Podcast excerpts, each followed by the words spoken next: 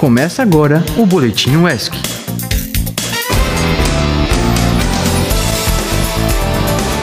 Bom dia, galera. Aqui quem fala é Igor Fonseca e seja bem-vindo a mais um Boletim UESC. Bom dia, ouvinte da Rádio UESC, que é João Pedro da Costa. E a pergunta que não quer calar: onde será o sexto de hoje, hein? Com certeza não será em Ilhéus, porque devido ao aumento absurdo da tarifa de ônibus, acontecerá amanhã na Praça do Teatro uma reunião ampliada para discutir sobre o assunto que muito nos impacta.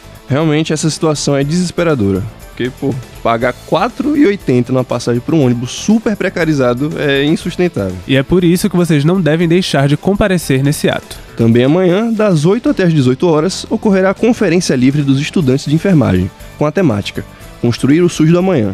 Estudantes de enfermagem no fronte pela garantia do direito à vida, saúde e democracia. Esse evento tem como objetivo aumentar a participação do conhecimento das atividades sociais relacionadas ao tema. Você pode participar presencialmente aqui no campus ou online pelo link disponibilizado na bio do Instagram KMFUESC. Diga aí, meu caro, você gosta de feijoada? O feijãozinho vai bater certo hoje, hein? Então você vai gostar muito dessa notícia, porque amanhã vai acontecer a tradicional feijoada de fé e alegria no Centro Educativo que fica na Travessa São Jorge, no bairro Nossa Senhora da Vitória, na cidade de Ilhéus. Todo o valor arrecadado será doado para o projeto social da entidade organizadora que atende crianças e adolescentes. Queria ir lá encher o buchinho e aproveitar para ajudar a galera aí também, né? Porque é uma oportunidade de ajudar o próximo. E é isso aí. E ainda hoje vai acontecer um espetáculo de dança beneficente do estúdio Eliana Fonseca, às 18 horas, aqui no Auditório Paulo Souto. O espetáculo vai arrecadar fundos para ajudar a custear as despesas da equipe nas competições em outras localidades. E também hoje vai acontecer uma roda de conversa com o tema Saúde Psicossocial e Vivências Universitárias, destinadas a todos os estudantes da UESC. A roda de conversa vai rolar hoje e no dia 19, das 2 até as 4 horas, na sala de reuniões do DFCH que fica no segundo andar do pavilhão Adonias Filho aqui na UESC.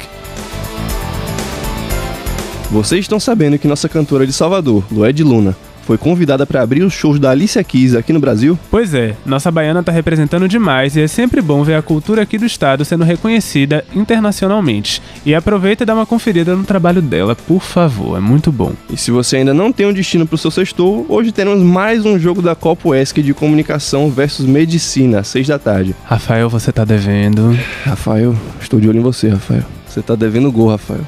Não, não vou atacar o menino, não, pra não quebrar o psicológico dele, senão ele vai, ele vai ficar mal. Mas ele merece, pô. Ele é do tipo que se estimular. verdade, verdade. Bora lá. E a comemoração da nossa vitória, caso aconteça, vocês têm uma responsabilidade em mãos. Caso aconteça, vai ser em Denilson. Então, por favor, ganhem. E caso você não saiba, ouvinte, hoje, dia 5 de maio, é o Dia Mundial da Língua Portuguesa. A nossa repórter, Kelmane Fernandes, conversou com o professor Anderson Lins sobre o assunto e você pode ouvir isso agora. Olá, ouvintes da Rádio ESC. Hoje, 5 de maio, é o Dia Mundial da Língua Portuguesa. E para celebrar essa data, iremos falar um pouco da sua origem, construção histórica, até chegarmos aos dias atuais. Tendo início no latim, a língua portuguesa surgiu durante o Império Romano, que ao se expandir pela Península Ibérica, entrou em contato com línguas e dialetos daquela região e foi se transformando até chegar no português semelhante ao que é conhecido hoje em Portugal. Com o advento das grandes navegações, o idioma passou a ser levado para outros lugares do mundo. Já a nossa língua portuguesa brasileira começou a ser formada ainda no período colonial, lá no século XVI, e ela é o resultado das misturas de todos os povos que viviam aqui durante aquela época: africanos, indígenas, portugueses, holandeses, entre outros. E agora, para conhecermos mais sobre esse idioma que falamos, vamos conversar com o nosso convidado Anderson Lins, que é professor aqui na UESC e doutor em Letras pela Universidade Federal de Pernambuco.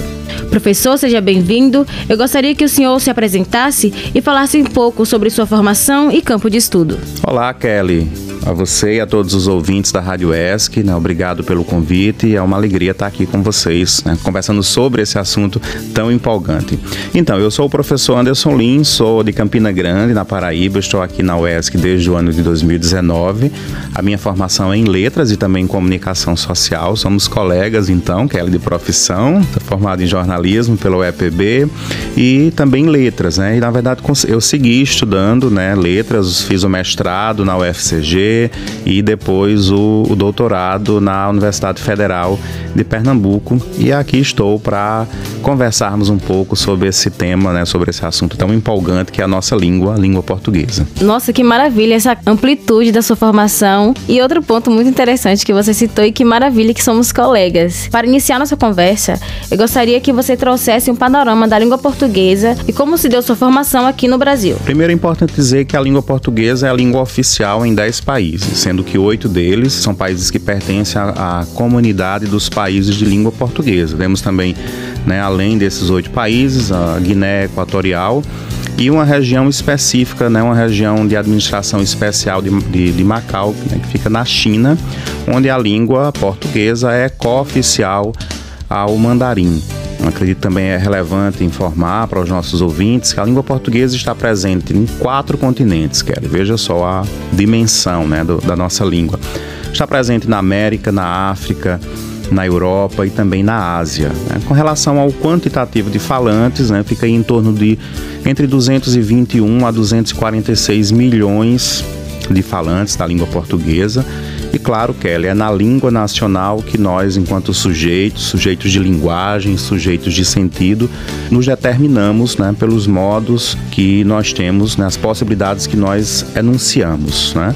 A gente percebe, né, pela sua fala, professor, como é, a língua portuguesa ela é ampla e como ela atinge de diversas formas e maneiras cada continente, cada país que ela se faz presente.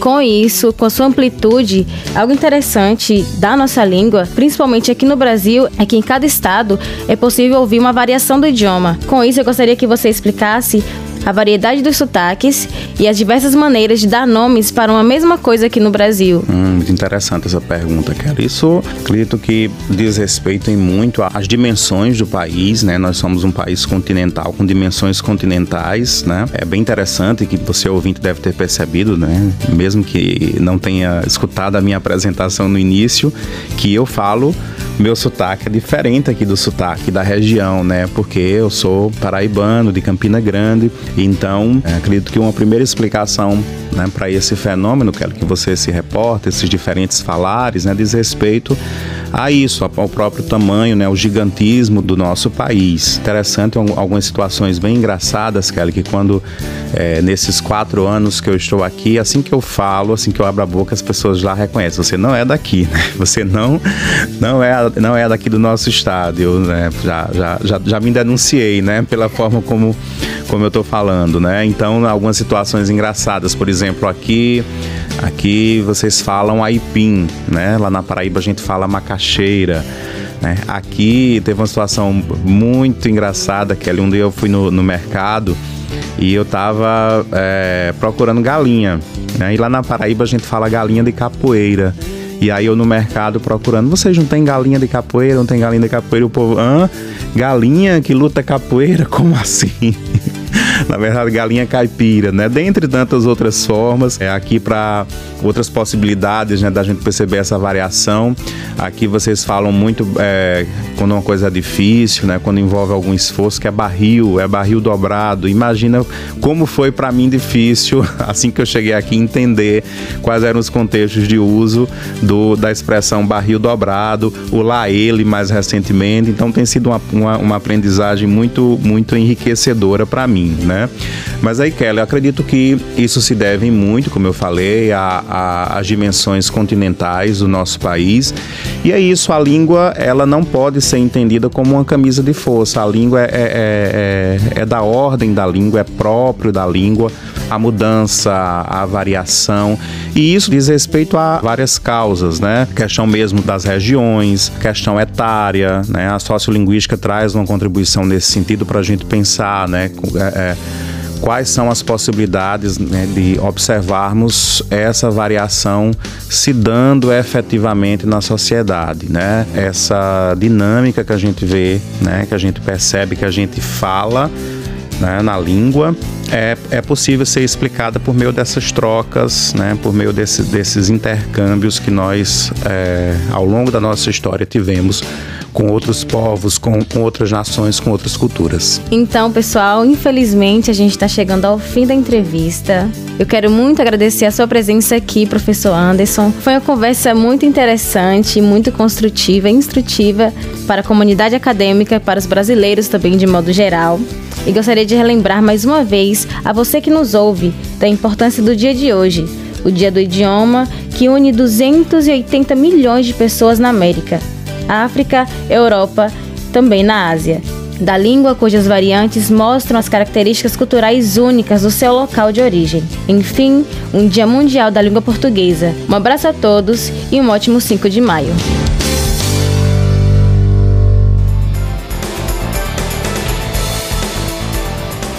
Obrigado, Kelly. E agora voltamos ao boletim ESC. A rosa é vermelha, a violeta é azul. Caro amiguinho, o que que tem hoje na Rio? Depois desse grande poema pelo nosso laureado poeta João Pedro da Costa, para você ouvinte, o cardápio do RU de hoje toscana assada, chinchim de frango, vatapá, arroz branco, feijão de caldo, pepino e abóbora. Além disso, para você que é vegetariano, temos grão de bico, arroz integral e vatapá sem camarão. Hoje não teve soja. Ou será que vai ter soja? Descubra hoje, no momento que você for para Rio. Você só vai descobrir quando chegar lá. É, aproveita que a fila agora tá mais rápida, mais fluida, e aí vocês vão descobrir rapidinho. Graças às medidas adotadas pela gerência, diga-se de passagem. Parabéns para a gerência do RU. Porque quando rola, quando rola coisa boa, a gente parabeniza. Meus parabéns. Tem que parabenizar. Exatamente. E é isso aí. Se você quiser acompanhar mais da nossa programação, é só colocar no aplicativo Radiosnet e no Spotify as palavras Rádio ESC para ouvir os nossos outros episódios aqui do Boletim. E se você tem interesse em divulgar algum projeto ou informação, é só enviar um e-mail para produção.radioesc.gmail.com. Obrigado por nos acompanhar. E até semana que vem, né? Caso a gente não seja demitido. Esse foi o Boletim UESC.